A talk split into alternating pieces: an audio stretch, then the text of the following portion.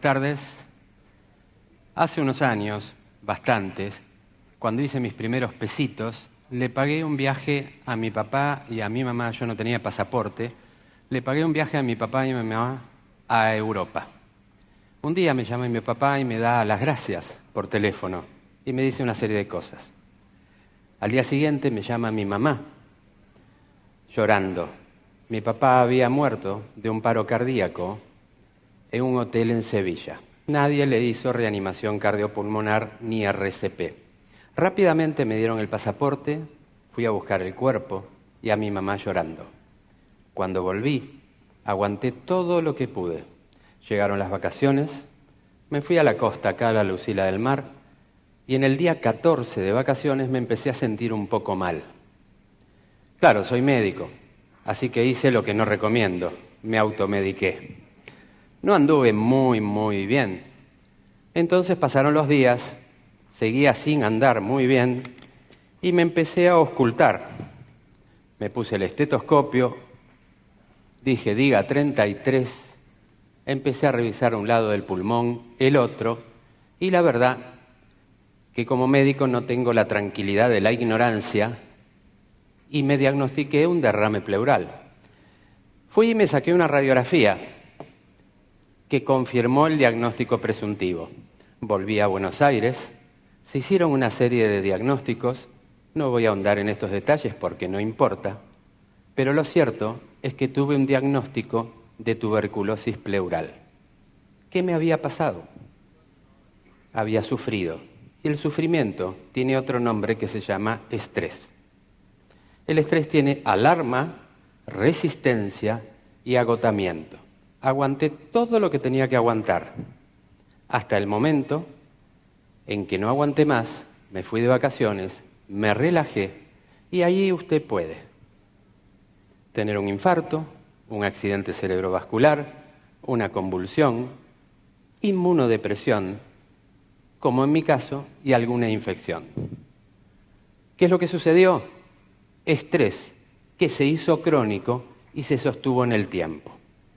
¿Qué es el estrés?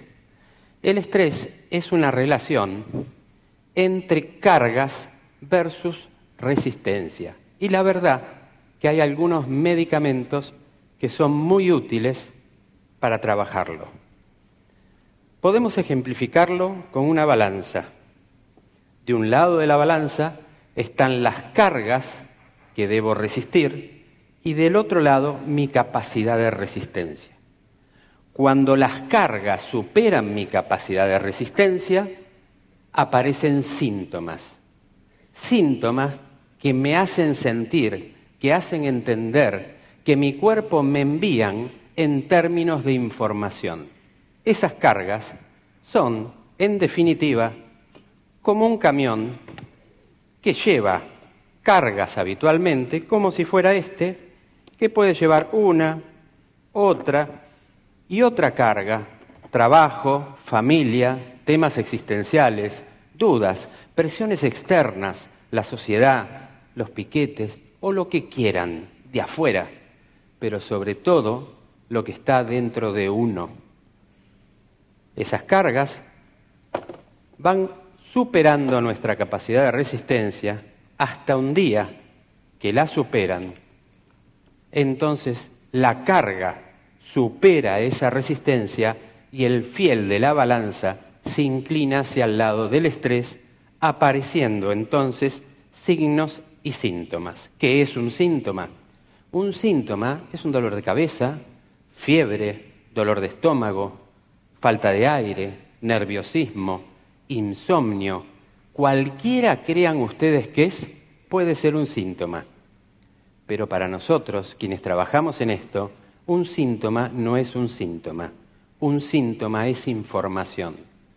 Cuando vos venís al consultorio y me decís tus síntomas, yo no lo siento. Empatizo, pero no lo siento. Pero para mí es información y hago diagnóstico. Y la verdad es que el médico que tenemos más cerca somos nosotros mismos. Por eso debemos escuchar los mensajes del cuerpo. La primera etapa del estrés después que consideremos que todo síntoma, y me gustaría llevarlo hoy de acá, cuando les duele la cabeza, sepan que duele la cabeza, cuando tienen acidez de estómago, tienen acidez de estómago, cuando tienen dolor de espalda, tienen dolor de espalda. Pero aparte de tener esas tres cosas, tienen información que el cuerpo les está enviando para que sepan que algo sucede. El estrés comienza con la percepción. La realidad no existe sino desde nuestros propios procesos mentales. Es decir, la realidad es lo que yo creo que es. Y eso se llama percepción, que no es la realidad, sino mi interpretación de la realidad. Cuando percibo una situación estresante, cuando creo que algo me empieza a estresar, lo primero que va a suceder es que cambio de conductas y cambio de hábitos. A lo mejor el que fuma más va a empezar a fumar más porque lo va a tener como conducta compulsiva, no sustitutiva. Entonces el que fumaba 10 va a fumar 20 yo no fumo, pero pedí esto prestado, le voy a devolver el dinero a quien me lo prestó y le voy a hacer un favor rompiendo esto. Lo cierto es, es más, me dieron dos, lo voy a hacer con un segundo. Sé que aumentaron, pero se los voy a pagar. Pero eso puede pasar con, como conducta compulsiva no sustitutiva y el que come puede comer más. El que se droga se puede drogar más. El que toma vino alcohol o lo que sea puede tomar más como conducta compulsiva no sustitutiva y estamos entonces en esa segunda etapa del síndrome del estrés. Primero percepción, después cambios de conductas y hábitos y si no compensé mi situación de estrés, voy a manifestar síntomas. Cada uno de nosotros tiene síntomas distintos. Algunos será dolor de cabeza, otros miedo, otro insomnio, otros dolores musculares, otra alteración en la concentración, juicio, memoria, otros acidez gástrica, cualquier síntoma, lo que pasa que cada uno de nosotros en general tenemos uno o dos síntomas. El síntoma que a lo mejor era palpitaciones, si no compenso el estrés, va a terminar siendo enfermedad. Esto es lo que vemos en ese gráfico que es la cadena del estrés.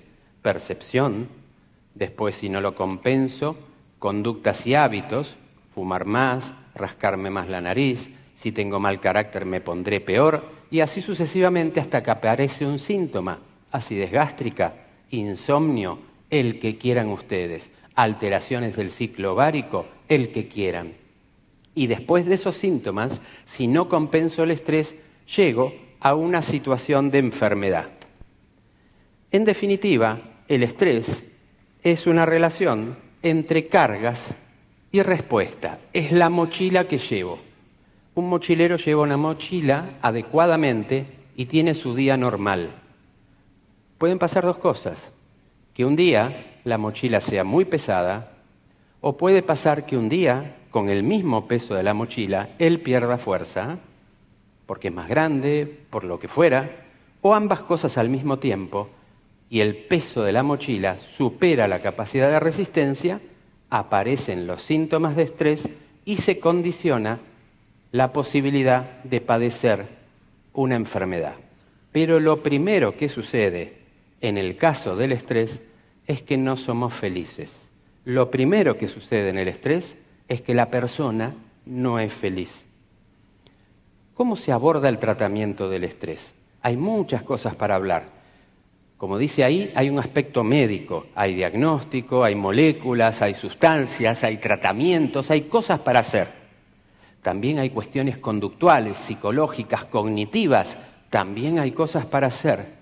Y también, quizás, la frontera final del manejo del estrés es la filosofía con la cual abordamos la vida, abordamos nuestros proyectos, abordamos nuestra realidad vamos a nombrar una herramienta de manejo del estrés de las tantas que hay, que se llama meditación.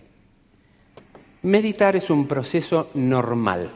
Meditar no es algo esotérico, extraño o religioso, aunque el proceso psicobiológico de la meditación pueda tener trascendencia espiritual. La meditación es un proceso biológico. Ya en el año 1800, Joseph Gall desarrolló una pseudociencia que se llamaba frenología, en la cual decía que distintas partes de la cabeza tenía distintas funciones. La cuestión es que no fue exactamente como los frenólogos decían, pero hoy sabemos ciertamente que el cerebro tiene áreas que se especializan en determinadas funciones. Y tenemos dos hemisferios, el derecho y el izquierdo. No hay uno más importante que el otro, los dos son por igual importantes. Son como las dos alas de un pájaro, pero tienen funciones discretamente diferentes. El izquierdo es lógico, matemático, secuencial, analítico, racional, ejecutivo. Y tiene una particularidad, tiene una suerte de reloj, porque él, el hemisferio izquierdo, conoce el paso del tiempo tiene relación con el tiempo. El derecho, por su parte, es un hemisferio que tiene funciones holísticas, generales, intuitivas, emocionales, creativas, musicales, espirituales. Repito, somos la unión de los dos. Este hemisferio no conoce el reloj, el izquierdo sí.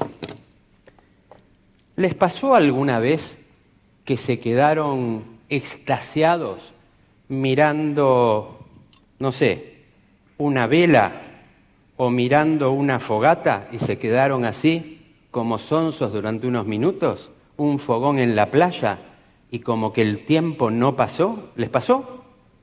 Nos pasó a todos, que nos quedamos así como sonsos mirando el fuego.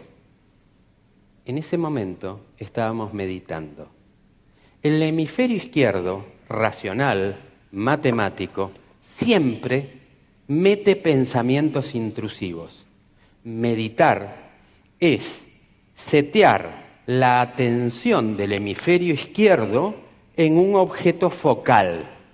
Cuando eso sucede y mi hemisferio izquierdo se concentra, mi hemisferio derecho que no tiene reloj entra en una situación de éxtasis que se denomina meditación, donde bajan las sustancias tóxicas en sangre y esto científicamente está medido.